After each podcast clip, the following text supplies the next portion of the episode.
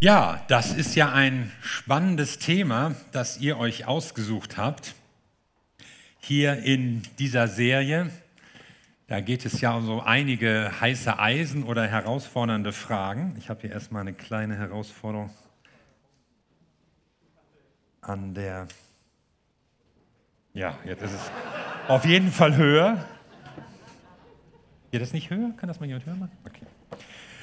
Und ja, kann man die Bibel wörtlich nehmen? Das ist die große Frage. Wir wollen die Bibel ja auf jeden Fall ernst nehmen. Ich weiß, dass ihr vor kurzem eine neue Leitung gewählt habt.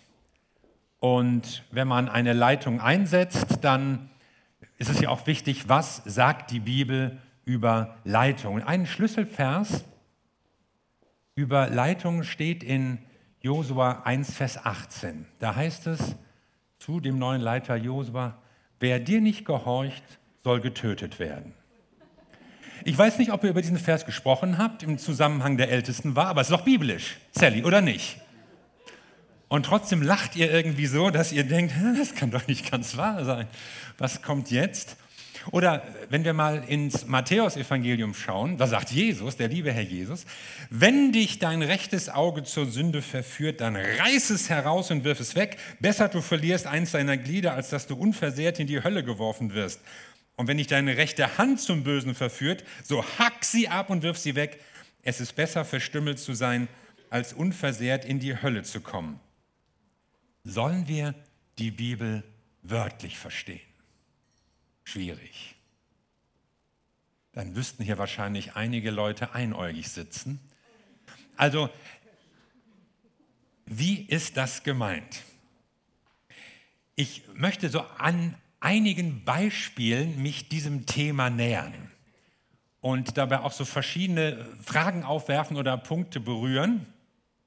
Denn wir wollen ja eigentlich bibeltreu sein, aber bei manchen Stellen merkt man ja, äh, so geht es nicht. Und ich weiß natürlich, manche Leute fürchten sich und sagen, ja, wo fangen wir an und wo hören wir auf? Wenn man anfängt, die Bibel zu relativieren oder ja, das alles ein bisschen wegzuerklären, anders zu erläutern, wie machen wir das? Das kann man doch nicht einfach willkürlich machen, kann man doch nicht einfach dem Geschmack der Leute überlassen. Und es gibt manche, die bemühen sich um ein wörtliches Verständnis und sie tun das aus einem hohen Respekt vor der Heiligen Schrift. Ist das nicht Wort Gottes?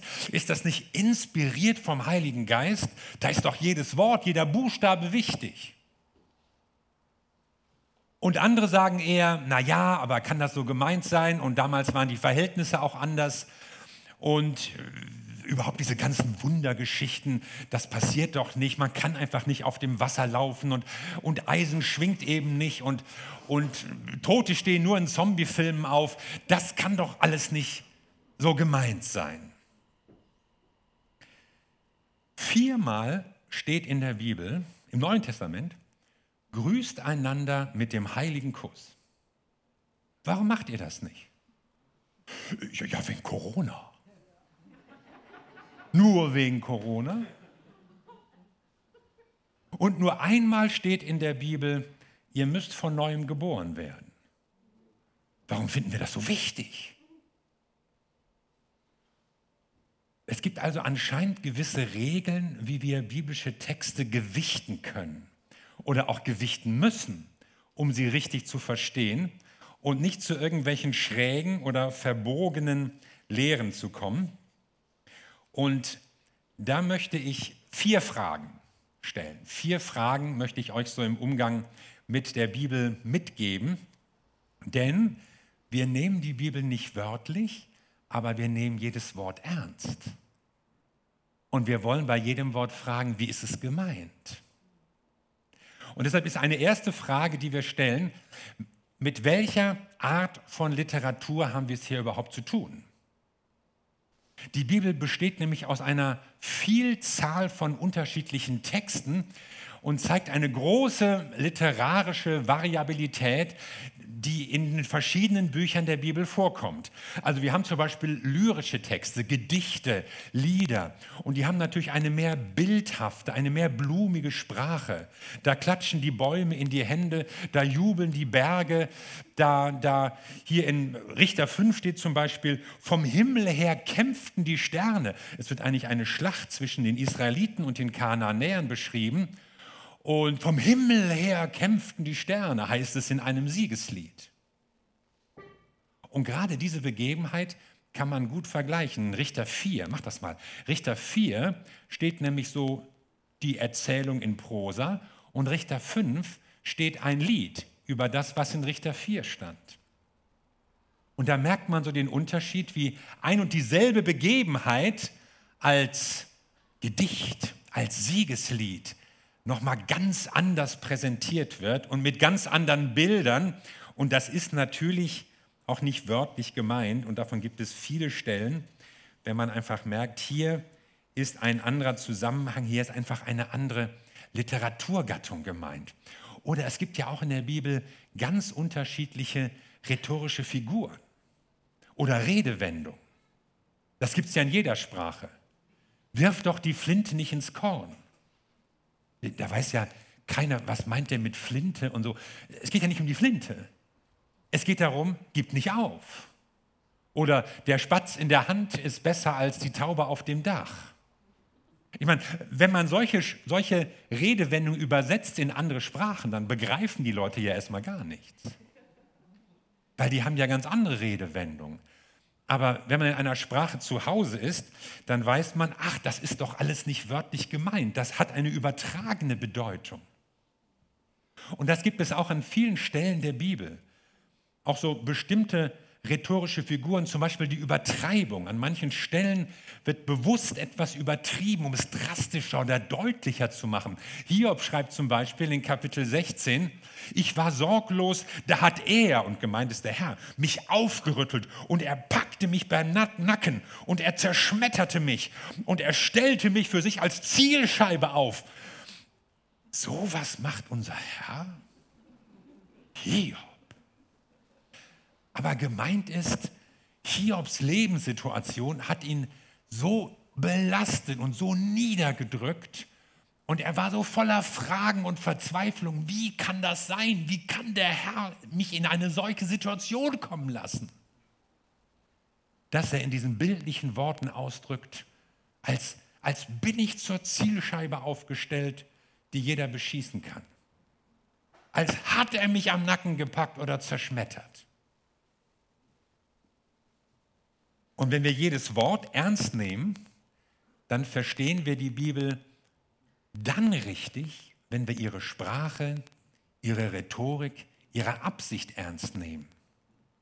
Und manchmal verstehen wir sie nur dann richtig, wenn wir sie gerade nicht wörtlich auslegen, sondern wenn wir verstehen, hier ist in einer bildhaften Sprache, in einer bestimmten Rhetorik ein Gedanke ausgedrückt, der aber nicht wörtlich so gemeint ist. So, und dann gibt es aber auf der anderen Seite natürlich erzählende Texte, historische Texte, wo man genau merkt, hier möchte der Verfasser wirklich etwas beschreiben, was sich so zugetragen hat. Und die wichtigste oder bedeutendste Stelle dieser echten Erlebnisse, die auch am meisten Schwierigkeiten macht, ist ja die Auferstehung von Jesus Christus. Daran hängt ja alles. Die anderen Wunder sind ja eigentlich egal. Hauptsache, wenn das passiert ist, daran hängt letztlich alles. Aber Tote, die stehen ja nun mal nicht auf. Kann es nicht sein, dass die Jünger sich getäuscht haben? Dass es vielleicht irgendwie anders gemeint ist? Jesus lebt noch in unseren Herzen. Die Sache Jesu ist noch nicht gestorben. Aber die Evangelien berichten übereinstimmend von dem leeren Grab und sie berichten von der Erscheinung des Auferstandenen. Und der älteste, der älteste Bericht der Auferstehung steht in 1. Korinther 15. Also die Evangelien wurden ja ein bisschen später geschrieben, dass die nun eher im Neuen Testament stehen, darf nicht darüber hinwegtäuschen, dass die Paulusbriefe früher geschrieben wurden. Da schreibt Paulus, ich habe euch vor allem überliefert, was ich auch empfangen habe, dass Christus für unsere Sünden gestorben ist nach den Schriften und dass er begraben wurde und dass er auferweckt worden ist am dritten Tag nach den Schriften. Und dass er Käfers erschienen ist, dann den Zwölfen, danach mehr als 500 Brüdern auf einmal, von denen die meisten bis heute übrig geblieben sind, einige aber auch entschlafen sind. Danach erschien er Jakobus, dann den Aposteln allen, zuletzt aber auch mir. Also was erfahren wir hier? Wir erfahren, dass schon wenige Jahre nach dem Tod von Jesus eine festgefügte Überlieferung vorhanden war, die Paulus gehört hatte. Und die Leute haben das geradezu in diesem Dreisatz ausgedrückt. Er ist gestorben nach den Schriften, er wurde begraben und er ist auferstanden nach den Schriften. Das hatte Paulus schon gehört als er sich einige Jahre nach der Himmelfahrt Jesu bekehrt hat. Also für eine Legendenbildung ist dieser Zeitraum viel zu kurz. Und dann erfahren wir, dass es jede Menge Zeugen gab und zum Teil prominente, Leute, die den Menschen in Korinth namentlich bekannt waren. Und Paulus sagt, ihr könnt sie fragen. Fast 500 Leute laufen noch rum, die haben alle den auferstandenen Herrn gesehen. Und der Hammer kommt ja dann in den Evangelien, das erfahren wir dann da. Da wird zu den Zeugen nämlich noch ergänzt, es waren Frauen, die zuerst am Grab waren. Und Frauen hatten ja nun im damaligen Gerichtswesen überhaupt nichts zu melden. Die waren gar nicht als Zeugen zugelassen. Also wer auch immer eine Geschichte erfinden will von einer Leiche, die wieder aus dem Grab kommt, und wer immer die Leute davon überzeugen möchte, der würde bestimmt nicht so blöd sein zu erfinden, dass Frauen die ersten Zeugen waren. Denn das glaubt doch kein Mensch. Sowas schreibt man nur, ja, ja, wann? Nur, wenn es so gewesen ist. Wenn es wirklich historisch, authentisch ist, dort waren Frauen die ersten Zeugen am leeren Grab.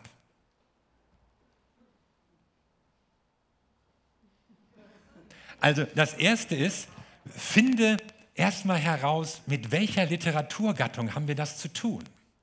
Und um sich so ein bisschen da reinzuarbeiten, muss man auch mal Lexikon oder Hintergrundliteratur, solche Sachen lesen, um das besser zu verstehen. Aber es, es lohnt die Mühe. Es macht auch Spaß. Dann zu verstehen, ah, so ist das eingeordnet. So eine Art von Text liegt hier vor.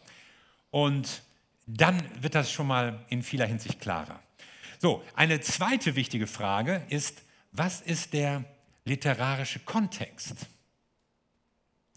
Das Entscheidende ist, wie ist der Text im Zusammenhang zu lesen. Ich habe mir dieses kleine Bildchen mitgebracht, wie man sich so in verschiedenen Kreisen hier durcharbeitet, vom Wort, Text, Kapitel, das Buch, vielleicht die Person des Autors, hat ja noch andere Sachen geschrieben. Wie ist diese Passage eingebettet in das Gesamte der Bibel? Wir neigen ja manchmal dazu, so einzelne Verse rauszuziehen aus den Sprüchen, Kavol-Poster und so. Das klingt dann auch so schön. Aber die Botschaft wird eigentlich immer erst deutlich, wenn man den Zusammenhang sieht. Was steht vorher, was steht nachher? Das erhält uns ja auch eigentlich die Bedeutung. Und jetzt sage ich mal ein weiteres Beispiel. In Kolosser 3, Vers 18 steht, Ihr Frauen, ordnet euch euren Männern unter, wie es sich im Herrn zieht. Habt ihr das schon mal gelesen, Frauen? Macht ihr das auch? Okay, also das ist ja ein Text, also ehrlich, wenn, wenn man den heute hört, ja, dann geht den Leuten ja die Hutschnur hoch, dann, dann, dann furchtbar. Aber wenn man jetzt in den Zusammenhang schaut, dann merkt man, es geht hier um eine gegenseitige Verantwortung. Es geht hier um eine Fürsorgepflicht des Mannes. Der soll, erstens sollen Männer sich auch unterordnen und zweitens sollen sie die Frauen lieben und zwar wie Christus die Gemeinde. Nicht wie irgendjemand, nicht nur wie irgendein Charmeur, nicht nur wie irgendjemand, der heiß drauf ist, wie Christus die Gemeinde geliebt hat und sein Leben für sie gegeben hat. Und dann wirkt dieser Text plötzlich vom Zusammenhang nochmal ganz anders. Wenn du das nur so rausreißt, dann denkst du, ja, die Weiber haben, schäl deine Kartoffeln, wisch den Boden, halt die Klappe. Aber das sagt die Bibel nicht. Sie sagt was ganz anderes. Aber das versteht man nur, wenn man den Text in größerem Zusammenhang und überhaupt, was Paulus in verschiedenen Büchern, Kolosser, Epheser und dazu sagt. Also bitte lies die Bibel im Zusammenhang, sonst kann ein völlig falscher Eindruck entstehen. Und eine dritte Frage, und damit springe ich jetzt zu einem weiteren Thema rüber, nicht nur der literarische Kontext, den haben wir uns eben angeschaut, wie ist der historische Kontext?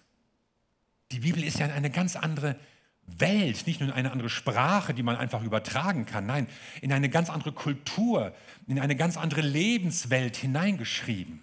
Davon trennt uns ja eine ganze Menge und da muss man sich so ein bisschen hineindenken, auch in den Hintergrund. Also bleiben wir doch mal bei diesem Thema Mann und Frau. Also in 1. Korinther 7 steht, die Frau verfügt nicht über ihren eigenen Leib, sondern der Mann. Amen, sagen alle Männer. So kennen wir das, so hätten wir das gerne. Das hat auch damals keinerlei Widerstand ausgelöst. Aber der Text geht weiter. Ebenso aber verfügt auch der Mann nicht über seinen Leib, sondern die Frau. Also einen solchen Satz hatte man bislang in der Antike noch nicht gehört. Bitte? Die Frau verfügt über den Leib ihres Mannes? Das, ist, das war was völlig Undenkbares für die damalige Zeit. Also die Bibel spricht nicht nur von der Unterordnung der Frau, sondern sie entwickelt ein ganz neues Modell von Ehe. Ein ganz neues Miteinander von Mann und Frau wird hier beschrieben. Hier deutet sich eine Gleichberechtigung an, die man damals nicht mal in Ansätzen kannte. Und wenn man sich die damalige Umwelt vor Augen hält, dann kann man eigentlich nur staunen, wie, wie fortschrittlich, geradezu revolutionär Jesus es gelehrt hat. Und Paulus auch. Paulus, der Frauenfeind, sagen manche Unsinn, einfach Unsinn. Das ist geradezu bösartig, wenn man sich nur einzelne Sachen rauszupft.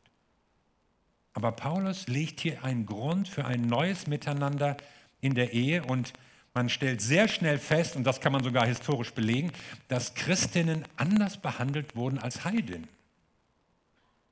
Und einer Frau in der Spätantike konnte eigentlich nichts Besseres passieren, als dass ihr Mann Christ wurde. Und sich damit ihre ganze Lebenssituation erneuerte.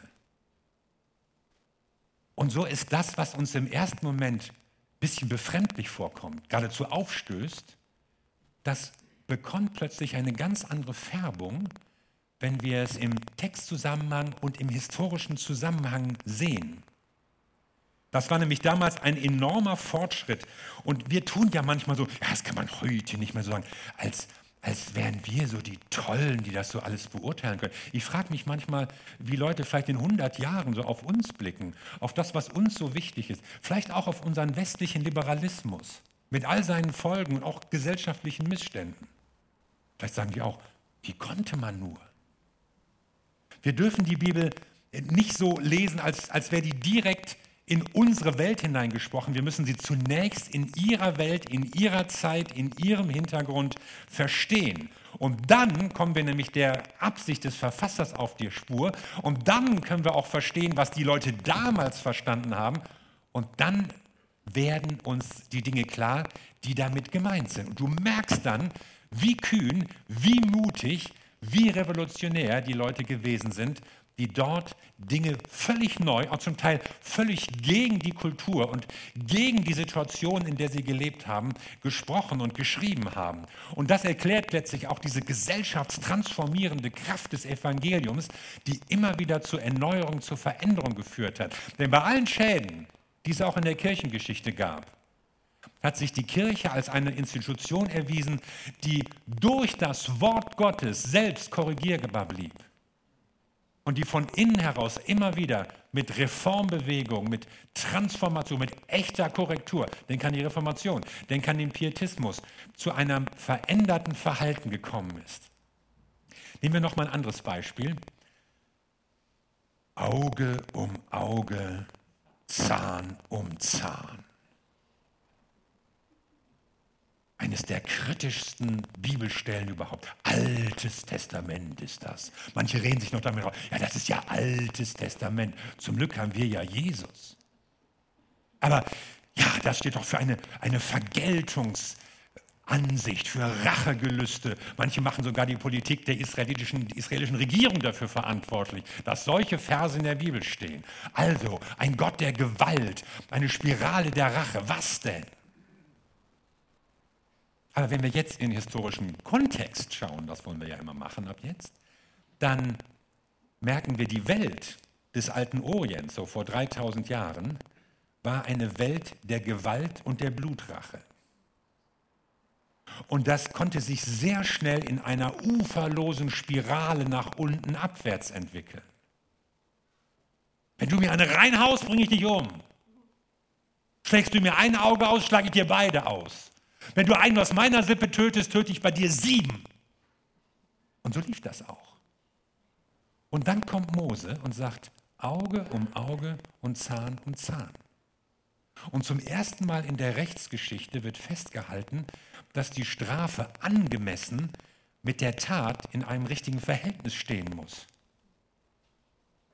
Und erstmalig wird einer uferlosen Rache ein Riegel vorgeschoben. Erstmalig wird eine Spirale der Gewalt durchbrochen, die sonst Sippen immer wieder zu neuer Vergeltung und zu neuer Gewalt angestachelt hat. Zum ersten Mal wird ein Prinzip der Verhältnismäßigkeit der Strafe eingeführt. Und das war ein enormer Fortschritt damals.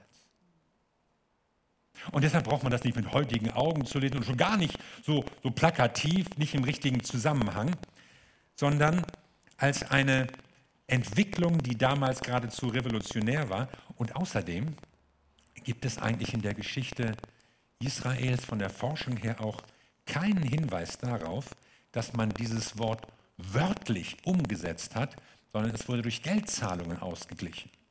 Also dass bestimmte Ersatzleistungen für meinetwegen eine Wunde oder ein Zahn oder so abzuliefern waren. Und dann war die Sache erledigt. Also was uns heutigen Leser manchmal fremd oder anstößig und manchmal sogar empörend vorkommen mag, das war für die Leute damals ein Fortschritt, eine Erleichterung. Plötzlich gab es eine gewisse Rechtssicherheit. Plötzlich gab es eine gewisse Ordnung im Volke Israel. Plötzlich musste man nicht mehr als Familie selbst seine Ehre verteidigen und, in, und, möglichst noch schlimmer machen und weil der muss ich jetzt erst recht, sondern es gab eine Ordnung, die dafür gesorgt hat, dass Recht und Gerechtigkeit umgesetzt wurden, und zwar in einem angemessenen Verhältnis. Und wir haben ja heute auch zum Glück ein Gewaltmonopol des Staates. Und wir können uns nur erlauben, selbst auf Gewalt zu verzichten, weil es das Gewaltmonopol des Staates gibt. Sonst müsstest du mit deinem Nachbarn Krieg führen, um irgendwelche Apfelbäume oder Mülleimer oder was bei euch das Problem ist. Sonst müsste man sich immer, und man wüsste auch nie, was die dann so machen. Ja? Aber nein, es gibt einen ordentlichen Staat und der hat das Gewaltmonopol und dadurch können Menschen in Frieden zusammenleben. Und für solche Entwicklungen hat dieses Ius Talionis, also dieses Gesetz der Vergeltung, die Grundlage gelegt. Auch in unserer westlichen juristischen Tradition. Und was aus heutiger Sicht, wo wir ja auch gerne und auch zu Recht ja irgendwie friedensbewegt sind und auch vergeben wollen und Jesus und so, zu hart klingt, das war damals ein Durchbruch, der aus einer Welt von Gewalt und uferloser Rache herausführte. Also wir schauen uns die Literatur an, mit der wir es zu tun haben. Wir schauen uns den Kontext an, den Zusammenhang, in den der Text eingebettet ist in der Bibel. Und drittens, wir schauen uns auch den historischen Hintergrund an. Und da muss man natürlich auch ein bisschen lesen und forschen und mal Begleitlektüre hinzuziehen. Aber dann verstehen wir, was hat der Verfasser damals gemeint? Was haben die Leute damals verstanden? Und dann erst kommt die große Frage, auf die wir schon alle gewartet haben. Was sagt der Text mir? Und diese Frage stellen wir ja gerne am Anfang. Ja? Man liest den Text, was sagt der Text dir? Typische Hauskreisfrage. Aber ich meine, ist ja auch schön. Aber am Anfang muss die Frage stehen, was sagte er den Leuten? Was haben die damals verstanden? Und dann können wir den Bogen schlagen. Aber wenn wir das überspringen, was das überhaupt für eine Literatur ist, was der Text in seinem Zusammenhang meint, was er in seinem historischen Hintergrund zu bedeuten hat, dann kommt man leicht auf irgendwelche krummen und schiefen Auslegungswege. Und das ist dann schade. Und dann verbohren sich Leute. Und dann bewegen sich meinetwegen in das eine Extrem und in das andere Extrem. Ich habe euch nochmal eine, eine Zeichnung, ein Bild mitgebracht, mit dem ich das ein bisschen illustrieren möchte. Also ertragt jetzt mal die Fachbegriffe. Ich benutze das ja auch in meinem Hermeneutikunterricht am theologischen Seminar. Also der Positivismus ist ja eine Geisteshaltung, die davon ausgeht, wir können zu klaren und allgemeingültigen Aussagen kommen. Die gelten immer und überall. Das Wort der Bibel gilt in Jakarta, in Nairobi, in New York, in Harburg. Es ist immer zu allen Zeiten gleich. Das wäre so eine total positivistische Haltung. Wir glauben, dass die Bibel ewige und unumstößliche Wahrheiten enthält. Und der Kontextualismus sagt eben, ja, wir müssen die Bibel verstehen in ihrem historischen Zusammenhang, in ihrem textlichen Zusammenhang, in der Welt, in die sie hineingesprochen ist. Denn Gott ist ja ein Gott, der in der Geschichte handelt. Das wird doch in keiner Situation so deutlich wie bei Jesus Christus. Gott hat ja gerade nicht irgendein Buch vom Himmel geschickt und gesagt, so läuft das jetzt, sondern er hat seinen eigenen Sohn auf die Welt gebracht, dass er unser Leben teilt, dass er Teil der Geschichte wird, dass er den Lauf der Geschichte vollendet und verändert. Verändert und dann vollendet. Und insofern ist der Kontext, in dem Jesus, die Propheten, überhaupt das biblische Geschehen stattfindet, enorm wichtig. Und jetzt passiert Folgendes. Wenn Leute sich jetzt auf die eine oder andere Seite stellen, zu stark, dann kommt man zu Extremen. Wer also sagt, ich, ich, glaube, in meiner Bibel steht aber, und was in der Bibel steht, das gilt immer und überall und für alle, dann landet man irgendwann im Fundamentalismus.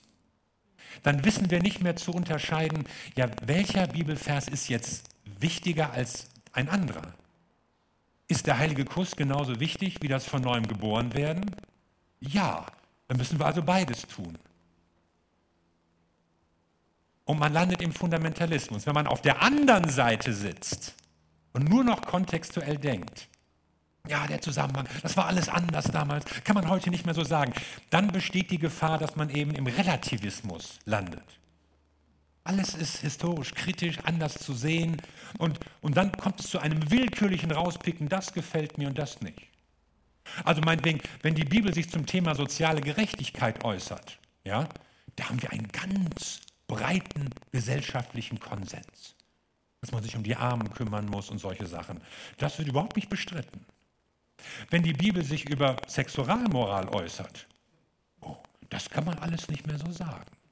Also mit welchem Recht sagen uns Leute, ja, das finden wir gut und das andere finden wir nicht mehr gut. Und wir müssen diese Spannung aushalten. Es gibt eine Spannung zwischen dieser positivistischen Haltung, die sagt, ja, die Bibel enthält unumstößliche Wahrheiten und der kontextuellen Haltung, die sagt, ja, die Bibel muss in einem bestimmten Kontext verstanden werden, weil sie Gottes Handeln in der Geschichte beschreibt. Und diese Spannung kann man nicht komplett auflösen. Probleme kann man lösen, Spannungen muss man aushalten. Und wer sie versucht zu lösen, der landet auf der einen Seite oder auf der anderen Seite im Graben. Und das wollen wir ja nicht. Und deshalb ist Bibel auslegen manchmal mit ein bisschen Mühe verbunden. Und es erschließt sich uns nicht jeder Text, jede Bedeutung, einfach nur, wenn man das einmal so durchliest und oberflächlich rüberhuscht, sondern man muss manchmal in den Texten arbeiten und sich einfach klar machen, das sind ja Texte aus einer anderen Welt. In einer Welt, in der Gott gehandelt hat. Deshalb ist es ja so wichtig. Aber es ist nicht unsere Lebenswelt. Und diesen, diese Lebenswelt müssen wir verstehen, damit wir das dann in unsere Situation auch übertragen können. Und deshalb warne ich vor diesen beiden Extremen und ermutige euch, lasst uns diese Spannung aushalten. Es gibt zu viele Christen, die versuchen da rauszukommen. Und die einen werden zu Fundamentalisten und die anderen werden zu Relativisten und, und bekämpfen sich dann und, und werfen sich alles Mögliche in den Kopf. Aber es gibt eine produktive Spannung. Ja, die Bibel enthält Wahrheiten, die ewig und bedeutsam sind. Aber die Bibel enthält auch Material, das aus einer bestimmten Situation geschrieben ist. Das ist alles nicht unwichtig. Aber wir müssen erst die Situation verstehen, bevor wir das in unsere Welt übertragen können. Also nochmal zurück zu unseren Beispielen. Warum reißen wir uns nicht die Augen aus? Weil wir begriffen haben, dass Jesus nicht zur Selbstverstümmelung aufruft, sondern er warnt in drastischer und bildhafter Sprache vor der Versuchung und vor der Zerstörung durch die Sünde, die uns am Anfang viel verspricht und, uns mit, mit Lust und allen Sachen lockt, aber am Ende irgendwo hinbringt, wo wir nie hin wollten. Sie warnt davor, drastisch. Und warum halten wir uns nicht auch mit Kleidervorschriften, Essensregeln oder Gebetsgeboten? Weil wir begriffen haben, dass es im Evangelium um das geht, was Jesus für uns getan hat. Und nicht um das, was wir tun müssen, um Gott zu gefallen oder in den Himmel zu kommen oder ein besseres Leben zu haben. Und warum küssen wir uns nicht mit heiligem Kuss? Nein, es ist nicht nur wegen Corona. Es ist auch deshalb, weil wir die Bibel im Kontext lesen und merken, sie hat eine Mitte. Und diese Mitte hat einen Namen, Jesus Christus. Darauf weist alles im Ersten Testament hin, darauf baut alles im Neuen Testament auf, darum dreht sich eigentlich alles. Hebräer sagt in Kapitel 8, Vers 1, die Hauptsache dessen, was wir sagen, wir haben einen hohen Priester und dann geht es weiter. Die Hauptsache, und er hatte schon viel gesagt. Er hatte schon sieben Kapitel lang über Aaron und die Engel und das Priestertum und Melchisedek und in der Wüste und dann war dies und dann war das. Aber die Hauptsache, Leute, es gibt eine Hauptsache von dem, was ich euch schreibe. Wir haben einen hohen Priester. Da ist einer, der sein Leben für uns gegeben hat.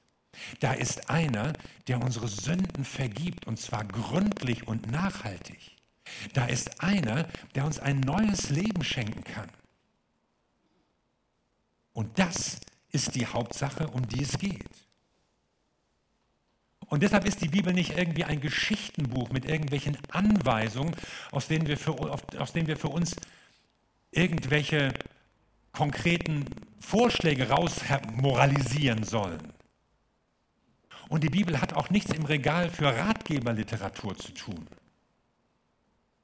sondern sie spricht von Gottes Handeln in der Geschichte und von einer Rettung, die durch Jesus Christus bewirkt wird.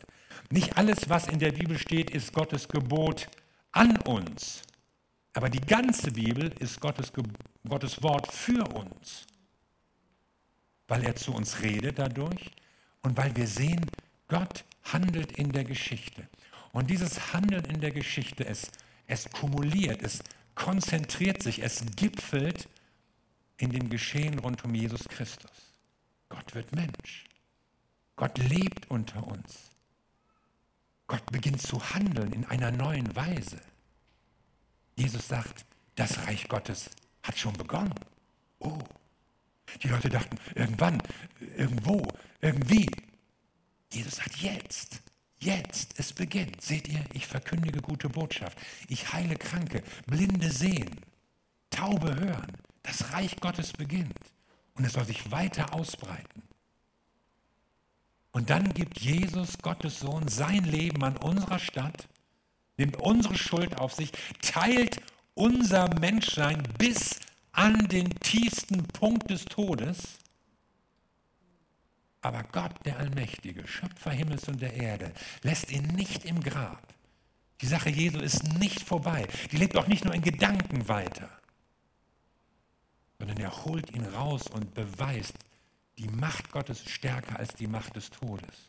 Und diese Auferstehung, die setzt allem, was Jesus vorher ge getan und gesagt und gelehrt hat, so das Siegel drunter und bestätigt, was dieser Mann, dieser Nazarener gesagt hat. Das ist unglaublich wichtig, denn er ist Gottes Sohn und er ist von Gott gesandt.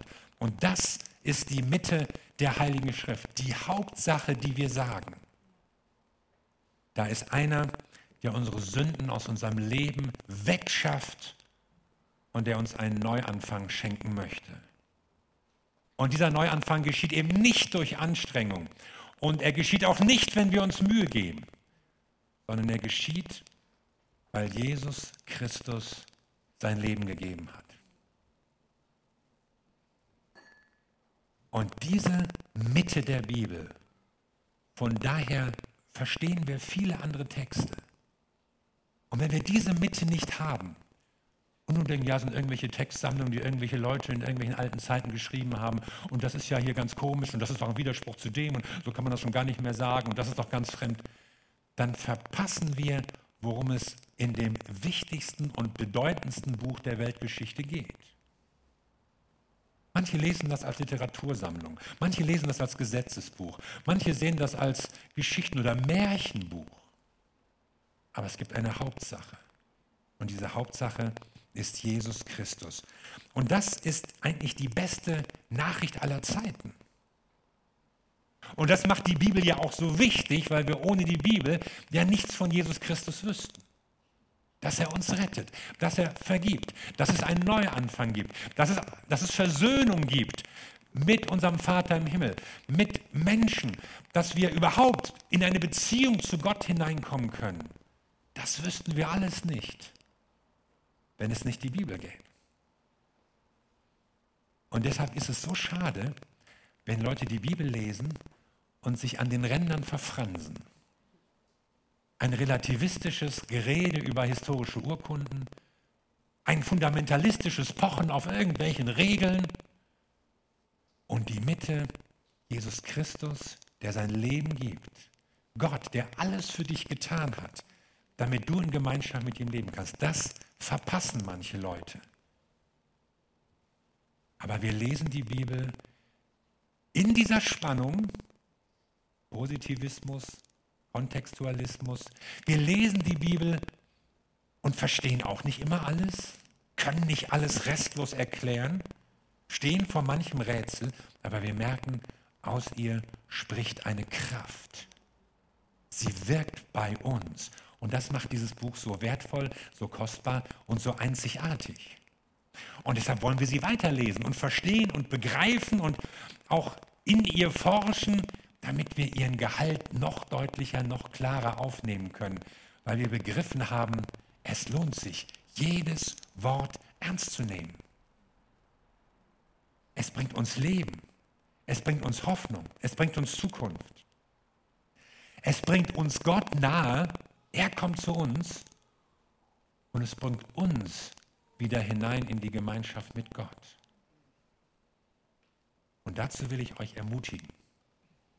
Und ich hoffe, dass ihr einen frischen Appetit spürt, die Bibel zu lesen und die Bibel zu studieren. Ja, ich will das mal so sagen, die Bibel zu studieren, um damit diesen Schatz, was hat Gott für uns getan? Was hat er für dich getan? Was hat er für dich noch geplant? Wie kann dein Leben hier, wie wird dein Leben in der Zukunft aussehen? Das entdeckst du, wenn du dich mit dem Schatz der Bibel befasst. Und ich wünsche euch, dass ihr ihn heben werdet. Amen. Lasst uns zusammen beten.